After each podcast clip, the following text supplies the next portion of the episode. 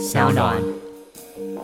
比如说你下令停工的时候，就所有人就停啊，所有人要进去，你一定要想办法去拦啊，你不能说什么啊，他要跑进去我没办法，见鬼了！世界上有什么公司人谁能接受这一种说法？就是啊，我灯泡坏了，可是我希望他礼拜一来，结果师傅礼拜天就把我们撬开在那边施工，像话吗？当然不像话啊！所以哦，这种工地的管理啦，真的是台铁很弱的一点。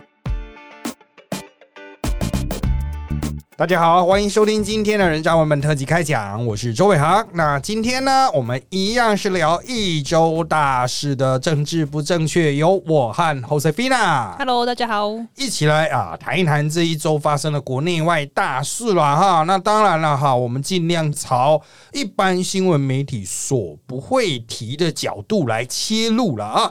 好的，今天我们第一个要讨论啊，是发生在上周的峰会啊，虽然是峰会了，但都是视讯出席为主主啊。那在这个峰会中出现了拜登宣布美国二零三零减排五成，那中国愿意和美国合作应应气候变迁。全球领袖视讯气候峰会二十二日登场，美国总统拜登邀请四十位领导人参加为期两天的会议。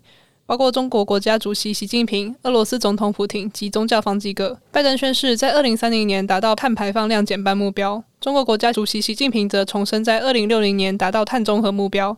这是拜登上任后两人首度同框会谈。好的，有关气候的目标啊，其实这个能够达成才有鬼了啊。那我们就不用太过在意他们怎么宣誓达成不达成，那个什么叫碳排放减量啊、碳中和目标啦啊，嘴炮了，那个做不到。那做不到归做不到，这个会谈却有实质的意义。第一个哈，这是拜登上任以来搞的最大规模的一个峰会，虽然是视讯的嘛哈，但用肺炎当做理由了，这也算是拜登召集最大的一趴啊。这个四十国领导人都卖面子嘛。好，那在这个会议之前呢，他曾经叫那个。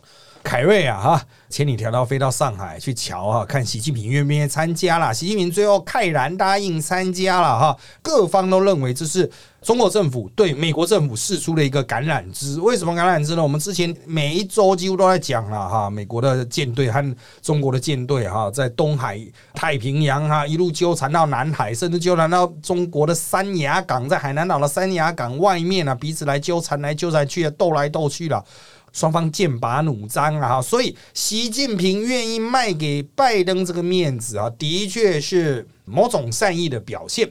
光是这个政治表态就够了。所以拜登立刻狂发推文啊！什么样的推文呢？就是说美国重回世界了哈，这个重新回来了，美国人已经回来了哈，重新加入国际组织了哈。这个是一个标准的政治秀了啊！美国能不能做到，当然是另当别论啊。就是拜登当然是民主党啊，那当然是比较有那个。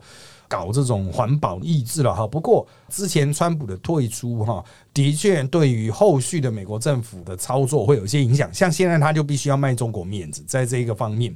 彼此要能够重新站回某个合作的平台，因为之前川普就自己跑掉了嘛。跑掉之后，你要回去的话，你要拿东西跟人家交换呐啊，所以拜登不得不做出一些让步。那他到底做了什么实质让步呢？仍然有待观察哈。但至少在这个峰会之后，中美两国的军事冲突就减弱了，感觉起来就比较没有这个排山倒海而来的压力了。我们之前都在讲啊，感觉双方都一直在附近堆部队，越堆越高。不过这个气候峰会之后，双方应该会稍微喘息一下下，应该啦。哦，理论值和实际可能还是会有些落差，因为我们现在台湾也在汉光演习了，嗯哼，所以是会释出一些蛮带有攻击性的讯息。是，那么这些讯息丢出来呢，老共会怎么解读？老共会不会有哎派出很多的军队？然后呢，飞机又飞来了，飞来了，美国又派船啊，飞机飞来了，双方又开始挤来挤去，这个很难讲，我们就持续观察。那接下来是另外一边的战争紧张了哈，就是啊，俄罗斯啊减少边界兵力啊，普京邀请乌克兰总统到莫斯科会谈。俄罗斯二十二日宣布，俄乌边界附近部队返回俄国基地。对此，乌克兰总统泽伦斯基表示欢迎，但仍维持警戒。俄罗斯总统普京二十二日表示，欢迎乌克兰总统泽伦斯基随时到莫斯科会谈，但也强调泽伦斯基应直接与分离主义分子商讨乌克兰东部的冲突局势。好的，之前也是很多人在问我说啊，这个俄罗斯会不会去打乌克兰呢？我们当时判断都是不太会，应该不会敲锣打鼓的直接打进去，顶多就渗透进去做破坏了。当然哈，有很多人认为说美国会不会就此不管了？美国的确是不想管，他都已经表明他兵力就是要往中国旁边移动啊，所以很多人就认为说，哇，乌克兰已经成为弃子了，俄罗斯即将随时入侵了，那北约又是一堆废物啊，可能没办法帮助。乌克兰去挡住俄罗斯的进攻了。好讲是这样讲啊，俄国却说了，俄国说他的部队原本陈兵于边界啊，但现在又陆陆续续回到基地。他至少做出这个宣誓啊，实质上他的部队有没有调动是另外一回事。但他至少已经示出善意了嘛，就是说可以谈啊，欢迎你随时来莫斯科谈。那到底要谈什么呢？是你要侵略人家？有什么好谈的？大调谈什么？那那乌克兰总统基本上也不是非常重要，原则上就是一个被国民推举出来，因为两党都太烂，所以被国民推举出来的。他去谈什么，其实对于整体局势的影响都不大。那不过既然普京已经说了，就是啊，你应该跟东部的分离主义的那些了哈，就是主张啊要脱离乌克兰、加入俄罗斯的那一些人谈一谈。那自然俄罗斯设下了一个底线，那接下来就谈判，这就是美国。还有欧洲其他的北约国家所要的结果，回到谈判桌嘛，嗯哼，啊，就大家来谈嘛，能够谈出什么结果不知道啊，至少拖一点时间嘛，哈。那我必须要强调啊，虽然大家都觉得俄罗斯这个兵强马壮啊，可是俄罗斯它的牌其实不是它的军队。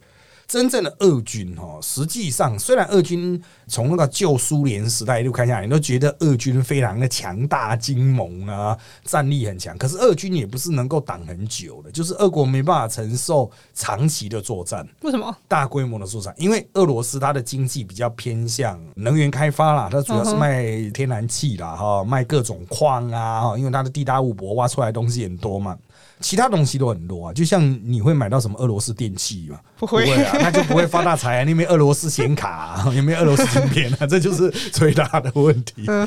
俄罗斯的经济规模其实不大，嗯哼啊，你虽然觉得它国土好大，以前呢二十三十年前跟美国对干啊，可它现在的规模哈，如果我没记错的话，俄罗斯的经济规模哈，好像跟南韩差不多。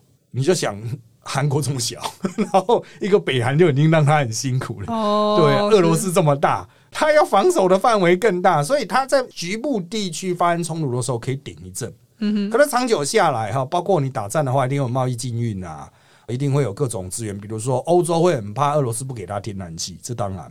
可是俄罗斯也很怕人家不买他的这些矿啊，那他要怎么办？他的经济要怎么维持？嗯哼，啊，这些都是一体两面的问题嘛。啊，所以俄罗斯通常就是很凶啊，啊，很会装模作样。但是大家也知道，就是说你的斤两大概就是在那边。啊，所以你再凶也没有用啊。不过我要强调，它的军事科技还是有昔日的余威了哈。就是跟中国比起来哈，俄罗斯的军事科技还是相对比较先进的。嗯是啊，它可以做出蛮不错的武器啦哈。但是数量上啦，还有怎么去维持这样的部队哈，对俄罗斯来讲，其实都是一个蛮麻烦的问题。所以原则上，他们应该是倾向不要打。美国人也算清楚了，你俄国人也不是真的要打，你要打这么大的乌克兰领土，一定会让你陷入泥淖啊！啊，你就在里面一直打滚啊，就像当年的希特勒一样，是啊，你就在里面一直打滚啊。北约的部队虽然烂啊，他就用飞弹就把你拖住嘛。反正战场建立在乌克兰呢，对美国人来说是不痛不痒，我们就慢慢把你拖啊。你俄罗斯没办法赢这么大的正面作战。讲白一点啊，台湾海峡多小，中共都已经啊满头包，你就不要讲俄罗斯边界这么长了啊。好，那当然，另外一个发生在国际上呢，大家很关注的新闻是在印尼哈，就印尼先前有一艘这个军事潜舰啊失联了，他们现在发现失踪的这个失联潜舰已经找到了，沉到水下八百五十公尺，然后已经寻获了部分的残骸。印尼海军一艘载有五十三人的潜舰二十一日演习时失联，由于舰上氧气二十四日凌晨耗尽，船上人员生还希望渺茫。印尼军方证实，侦测到这艘潜舰的位置在水深八百五十公尺处，深度超过潜舰原本设计所能承受的极限。搜救人员发现潜舰的残骸，显示失联潜舰舰身已破损。好的，那潜舰呢？当然不是印尼自己做的哈，据悉得知的了哈。那原则上来说了哈，东南亚国家当然也有一定的军力啊，但它的军品的维持、军品的保养啊、战力的维系啊，其实都不能用我们这种。临战国家的标准来看啊，就是我要强调，印尼它因为还是会有一些分离的尝试，要发动战争的这种游击队、分离主义分子，所以他们有些特种部队还蛮能打的。嗯可是就整体而言，我们近代国家所需要的庞大的海空军哈，他们维持起来是相对比较辛苦了啊。虽然近年随着经济发展，他们有比较多的钱投入，可是他们的军队的素质、维持运作的能力，其实都没办法跟先进国家相比啊。所以这一次的状况一发生之后，印尼海军就立刻去寻求世界各国的帮助。可是印尼比较远嘛，所以世界各国要赶过去没那么快。那现在最新消息是，他们已经发现这个全舰裂成三块，原因不明，不明啊。那当然就是要后续调查。可是它沉的非常深啊，水下八百五十公尺啊。你要想，那一零一都差不多叠三个一零一这么深超啊，要怎么去把它弄上来，都是一个很大的问题。那潜舰是非常重的啊。好，所以可能后续调查会很久。那我们现在台湾正在做潜舰国造，当然首要第一个是安全性的问题。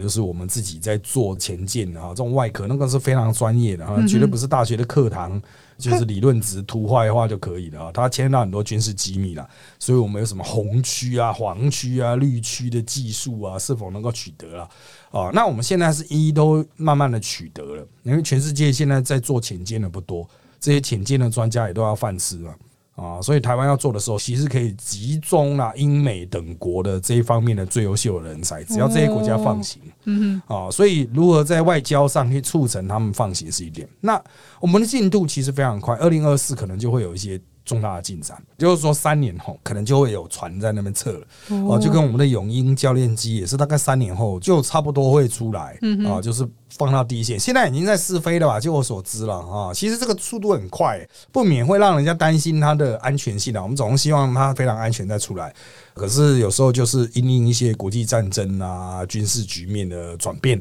像老共哈，我想他们现在应该已经放弃大规模登陆战了哈，就是已经不会从海滩登陆了，他应该都是用垂降的啊，或者是用空投的啊，就是伞兵那样空投，可是这样投下来的量都不多了啊，就是他的威胁还没有办法堆得很快啊，但是我们国军可能也要从这个角度去改变一下想法，就是他已经不会从海滩上来了，他要空投的话，那我们怎么去加强我们的防空？哦，就把那直升机啊、运兵的打下来啊，所以国际的这种局势随时在变呢，军事发展的那种技术力也的确啊日新月异啦。那我们接下来要看的啊，就离开这个政治面，我们来看一个运动新闻啊，曼城等英超六队宣布退出欧洲足球超级联赛，成立不到两天就瓦解喽。皇家马德里、曼联、尤文图斯等十二支职业足坛豪门队伍，十八日打算自立门户，另组欧洲超级联赛，收益相当可观。据分析，超级联赛创始球队可分得的钱约是二零二零年欧冠冠军队的四倍。不过，英格兰超级联赛的六队在不到四十八小时就因政界领导人、球迷反对之下表态退出欧超，让这个引爆众怒的联赛面临夭折。好的啊，那这个到底是怎么一回事呢？讲白一点，就是这些非常有名、也赚大钱、发大财的球团，觉得自己赚的还不够多 啊，还要再赚更多。他们就在特定一些商人的串联之下，决定成立一个更高阶的联盟，号称是欧洲最高阶。而欧洲最高阶，那当然就是群星齐聚了。哈，原来这些在欧洲的最高一级联赛中的这些。知名球队本来就已经收罗了最优秀的球员了。那如果真的成立这个欧洲的超级足球联赛，真的成功成立的话，哇，那当然其他联赛都没人要看，因为其他联赛立刻就变二级联赛啊。原来的什么英超什么就变成英国二级联赛，好，大家各自都降一级。好，所以这个东西出来就是非常强大知名的球队想要赚更多。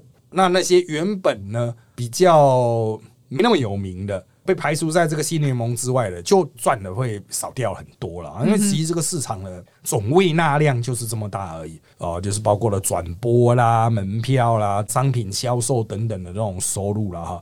可能没有在看足球的人不知道那有多夸张啊啊！像那个贝克汉在的时候，曼联哈，我印象没错的话，百分之九十五的观众哈。是在英国之外的，哎，只有五趴在英国吗？对，只有五趴在英国。虽然曼城也蛮大的，曼彻斯特也蛮大的，可是光靠本土一定不够嘛。啊，那是要靠全世界各地的粉丝，好像光中国就占七成。哦，对啊，那他当然就是会去往这个方向去。既然要走全球化嘛，就往这个方向。那我就不要困在英国那个小小的一个很烂的英超哦，没有了，英超也是很强大，这样讲然后不太好。但是啊，我必须要讲哈。讲一开始的创始球团好，想要多捞一点。那那些其他的几百队一定会拼死抵抗啊，因为我们过去就这些球队讲白就寄生虫嘛，就是要靠你啊，你现在跑了，我们不就倒了吗？大家就死了，所以大家一定会竭尽一切的力量，包括政治力量啊，包括很多神秘的力量啊，像欧洲有很多那一种行会啊、兄弟会什么的，贵族之间的那种互动啊。哦，就会下去瞧，那他们就会去批评啊，背后资金可能是美国人啊，美国人不懂足球啊，破坏我们悠久的这个优秀的绅士传统啊，不行等等。所以话说回来了啊，现在目前看来，如果绝大多数被邀的球队都退出的话，这个就玩不起来。不过事情总是会有变化。哦，所以我们就继续静观其变。很多人说啊，已经挂了，已经挂了，这很难讲啊。人家也许搞不好钱再瞧一瞧，哎啊，突然觉得这个新的条件不错，可以赚更多啊。就是现在这个欧洲超级职业足球联盟组不起来，那可能会有一个什么欧洲救急职业足球联盟啊，欧洲什么的。只要这个第一个人抛出了一个风向球，就是啊，这里面有很多的钱，那为什么？我们要去养那些很烂的那种球队呢？那我们就大家自己分分就好。一旦这种概念被第一次提出来之后，足球界哦，长久以来的问题哦，就会不断的被再次提起嘛。啊，就是每一个国家的顶级联盟都会有非常强大的球队，他就一直踢一直赢，然后他都花最多的钱去抢最好的球员。然后每次的欧冠啊，什么都是他们在踢啊，因为就是联盟的冠军嘛，哈，去踢。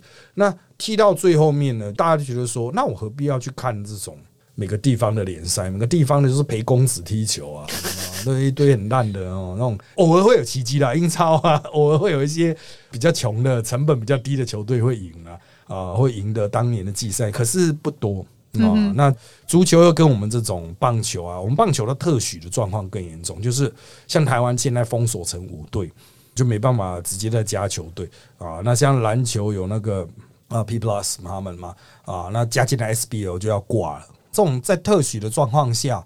它的竞争性就会跟那一种足球这种自由升降的哈，会有很大的差别。足球都拼命砸钱，所以他们就需要新的资金挹注啊，所以它的整体的概念结构会有点不太一样。嗯啊，不过我要强调，这可能也是因为肺炎造成的，就是大家不能出门看球啊，也就只能靠转播，靠转播就可能会被转播的电视台影响，这个层面哈也不能忽略了啊。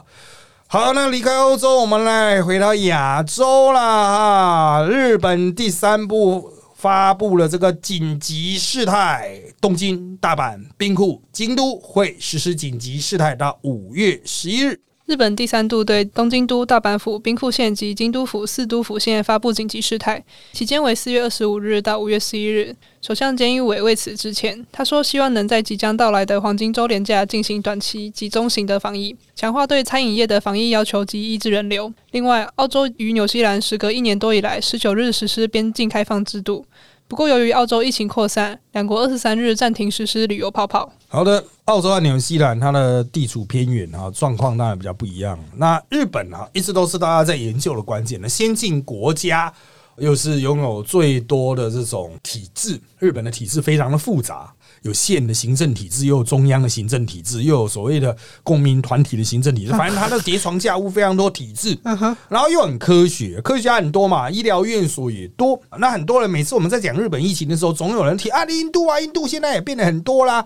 对了，印度会爆炸是不太意外了哈，那个本来就是感觉会被爆炸，迟早的事情。对对对，只是现在比较晚爆哦。好好好，那我们。还是稍微注意一下，但是印度会爆，那我们都知道它的社会体制是比较不健全的。嗯哼，可日本很健全啊，为什么会闹到三度紧急事态呢？其实早在三月多的时候，哈，我们就已经看到了很多日本的专家都说日本会迅速增加，可能四五月，也可能是七八月啊。那时候就分两派，反正总而言之就是会爆。啊，后来现在证实是第一派赢了哈，就是四五月就开始爆炸啊。那接下来就是奥运了，奥运要怎么办呢？到底可能一边爆一边办吧，不知道。但是我个人认为哈，日本的紧急事态它蛮特别的哈，它的紧急事态基本上可以控制疫情，嗯，它并不是封城，实际上对台湾人来说是有等于没有的一种管制。比如学校没有停课，他的第一次是有停课了，但第二次没有，第三次也没有。主要是限制晚上八点以后大家的消费啊，就是不要去外面喝酒，不要有那些高密度的聚餐，然后一些大型的展演也告停，那可能会比较冲击到所谓影艺的这些产业啊。好，那这个紧急事态他们也是拖了很久才决定要施行啊，就是那时候就讲说到底是四月二十二吗，还是四月二十九呢？最后还就拖到黄金周开始啊才来。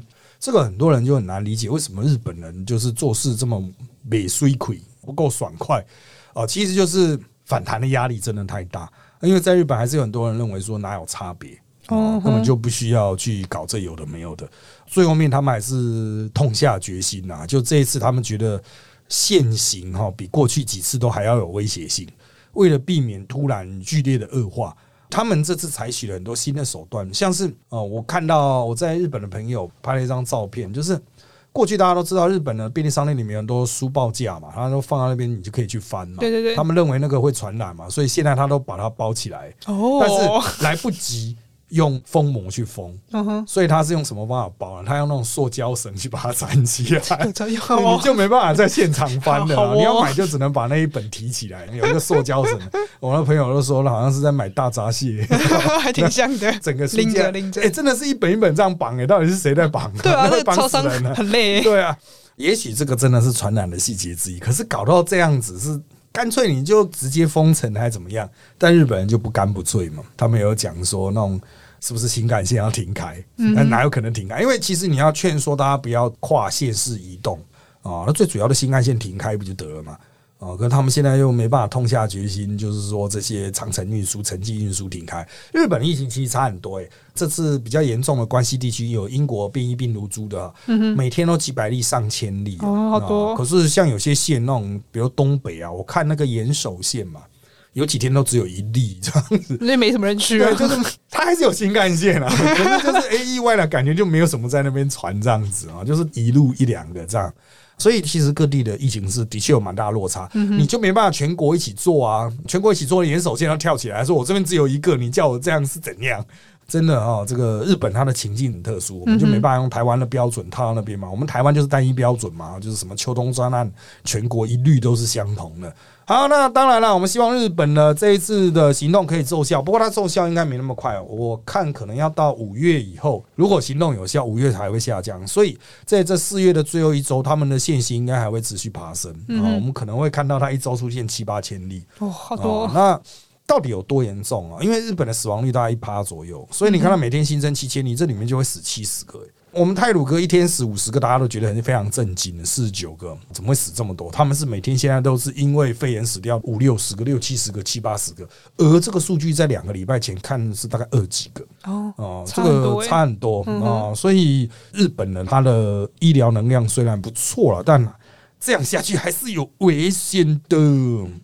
好的，看下面一个，我们来看古巴共产党选出新的领导人，结束卡斯楚兄弟六十年统治。古巴最高领袖劳尔·卡斯楚十六日证实，将把党内领导权力交给新的年轻的一代。古巴共产党十九日宣布，总统迪亚士卡奈成为共产党领导人，担任古巴权力最大的共产党第一书记，正式终结卡斯楚兄弟六十年来的掌权时代。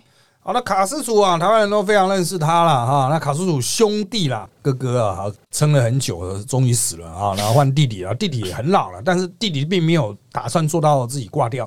其实哥哥也没有做到自己挂掉了，哥哥也是到了很老，有点不太能事事，就叫弟弟来接。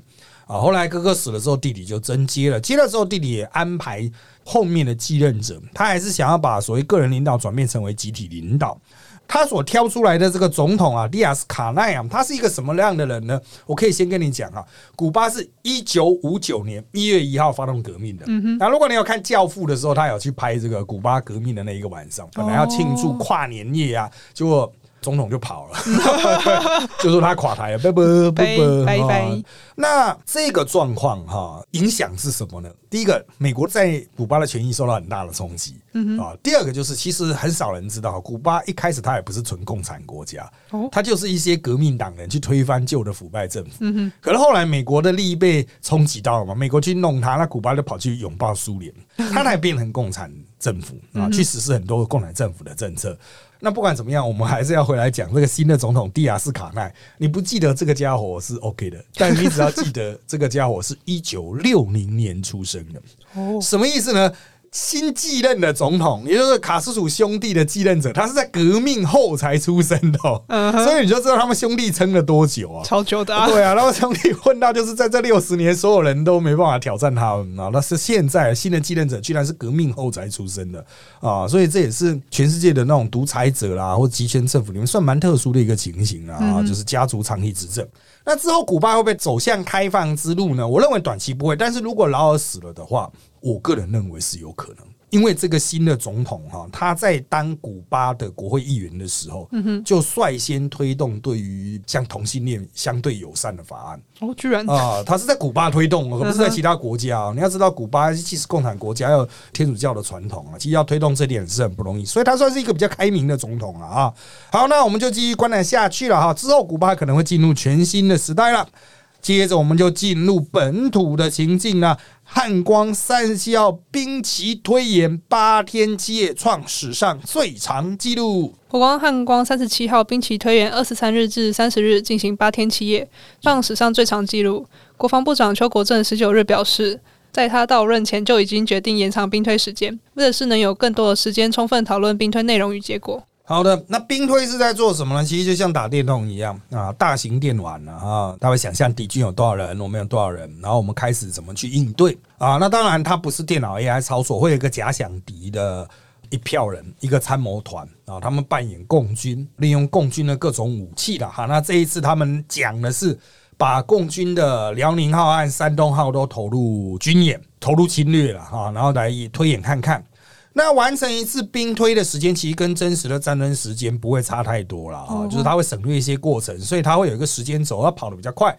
结束之后，他们当天可能会去思考说：“哎，这个到底哪边有问题？那我们应该怎么去修改？修改之后，他们又会重推一次。那过去很多人会问说，国军到底能够挡多久啊？什么的哈？”过去的汉光演习的兵推有时候是蛮假的啦，就是打到最后面国军都会逆转胜啊。啊，然后后来有几次就是故意打到国军就是全军覆没，然后就看哎大概可以拖多久啊？那近年是比较回归务实啦。边打边修正，打打打打，发现嗯不行，这样打会损失非常多的海军，或者损失非常多的空军。那我们应该怎么转进？那今年有什么样的特色呢？刚才讲有辽宁号、山东号，其实这两个航空母舰都不是重点，因为只要一开战的话，用熊三那全部猫沉了。今年的重点哈，主要还是在于怎么去对抗中国的飞弹攻击啦，哈，包括对于我们的地面。空军基地啊，哈，就是有跑道的地方啊，那共军一定会先炸嘛。以共军的飞弹数量，要炸掉台湾所有的跑道并不是问题。嗯哼，所以我们的飞机怎么转进就非常重要。那比如说，还没有跑道啦，怎么办？当然先修嘛，哈，能够扑回去就先扑嘛。那如果来不及扑呢？那飞机要怎么办？有一个解决方案，就是飞到日本的机场去。飞到日本机场去，就需要日本对我们开放领空，它才能够让你的战机飞过去嘛，哈。毕竟它在。台海开战的时候，应该算是中立国啊。不过美国现在施压就是要日本开放，就是台湾的战机可以转进，所以这一次的汉光演练可能会有转进的部分。就是我们的机场如果被打爆，没有地方可以降落的话，那就是转进到日本的机场去嗯啊，然后在那边进行整补，然后再看状况是怎么样。这第一个叫战力保存，再来就是第二个，空军可以去，海军可不可以去？比如真的要打起来的话，我们的海军稍微转进啊，比如去太平洋啊掩护啊，哈，在美军舰队下掩护，或在日军的舰队下掩护，进行战力保存哦，这个也都是我们会演练的。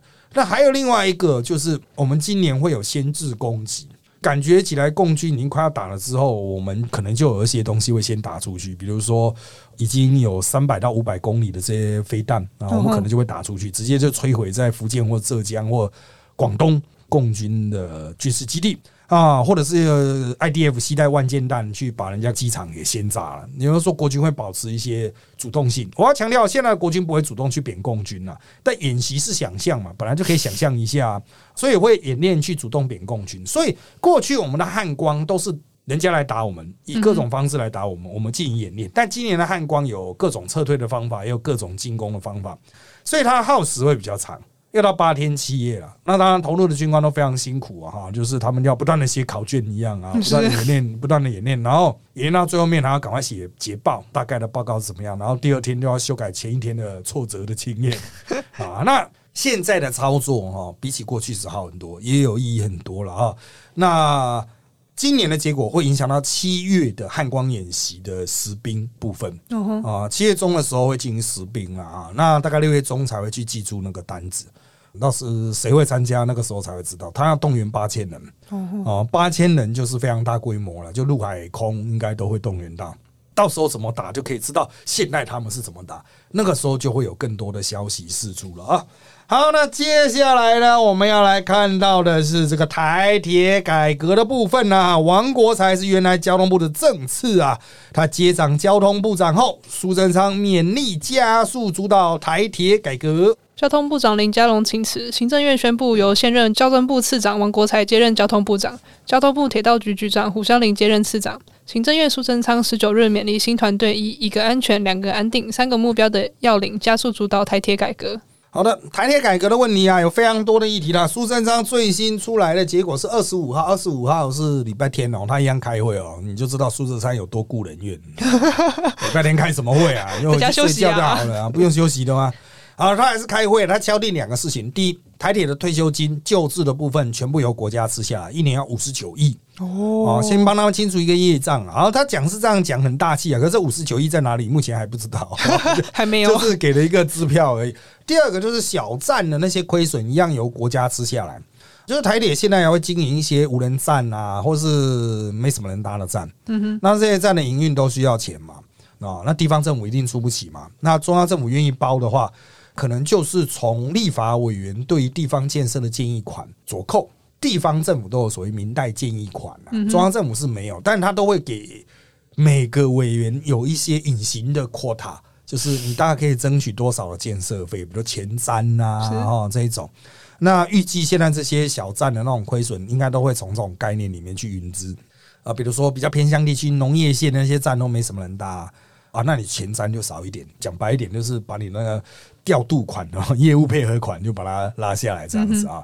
好，那当然了，另外一个重大的宣示就是他现在的临轨工程全部都暂停，因为前几天才一个工人跑到轨道被泰鲁格撞到嘛，啊，就是已经叫他不要施工了，他要跑去施工啊。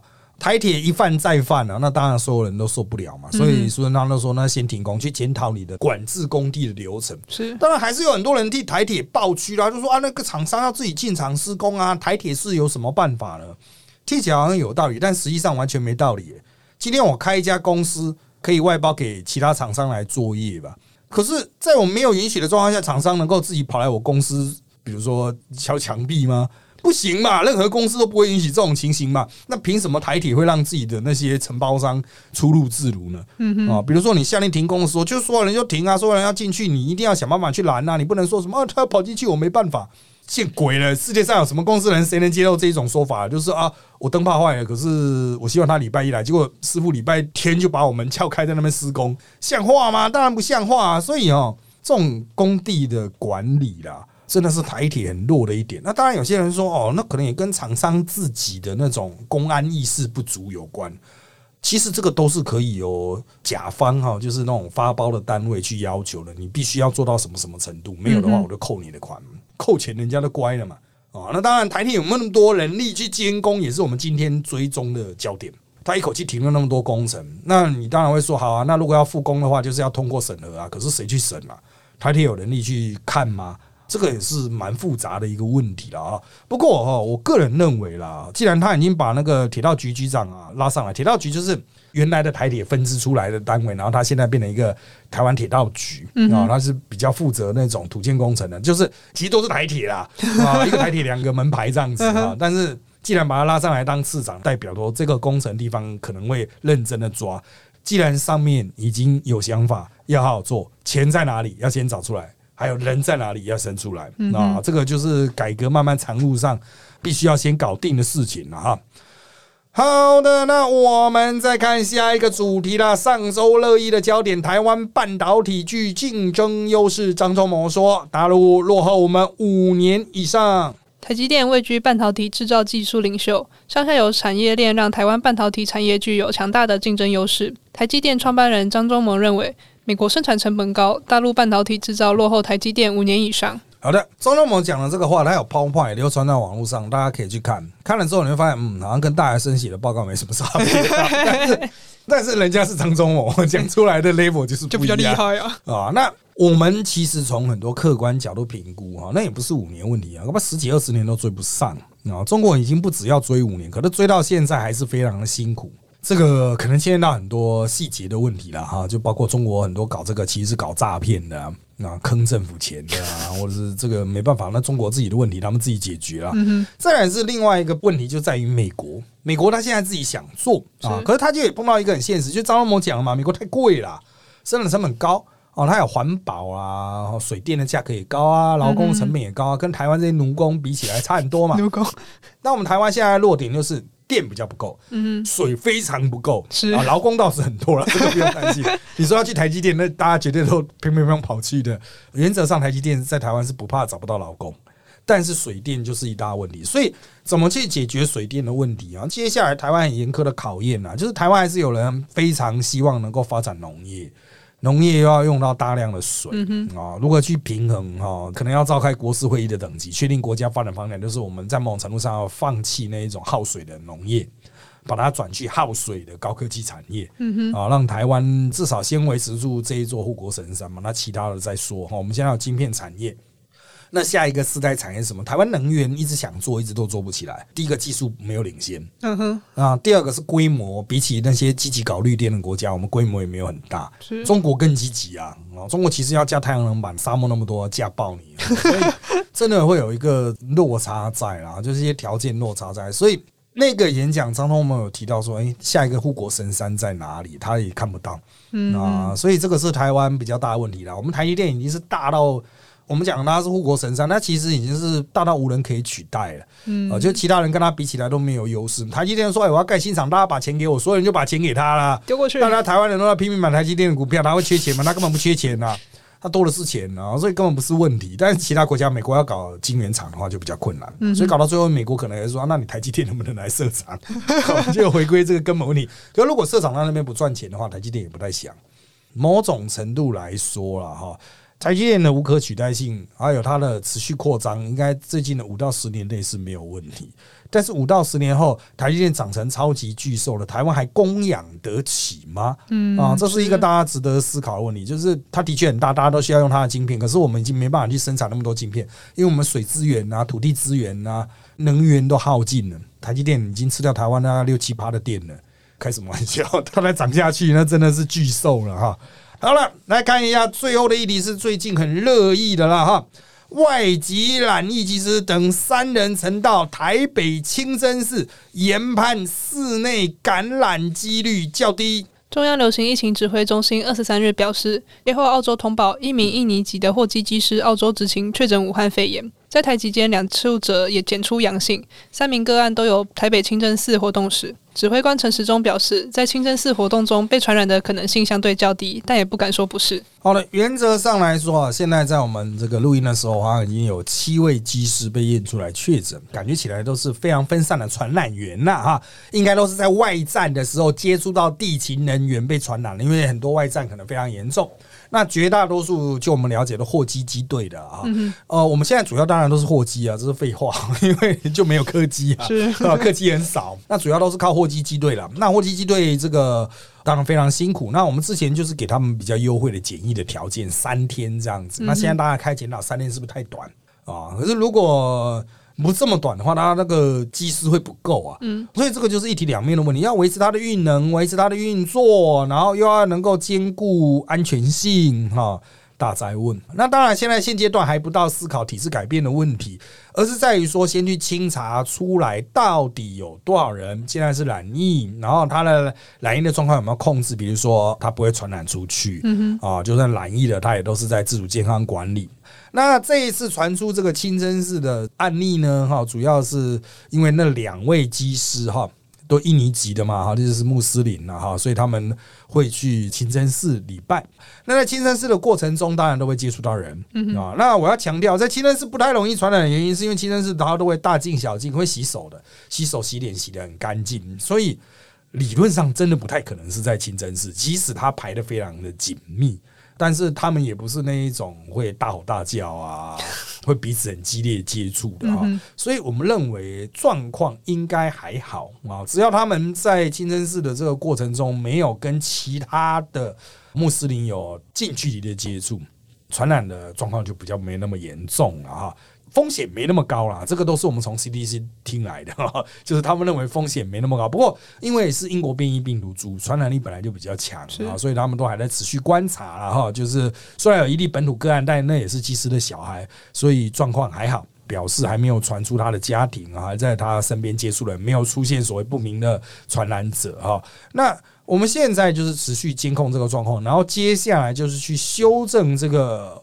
管理技师的这种健康自主时间是不是要拉长啊？或者是他其他的相关的这种检疫啊？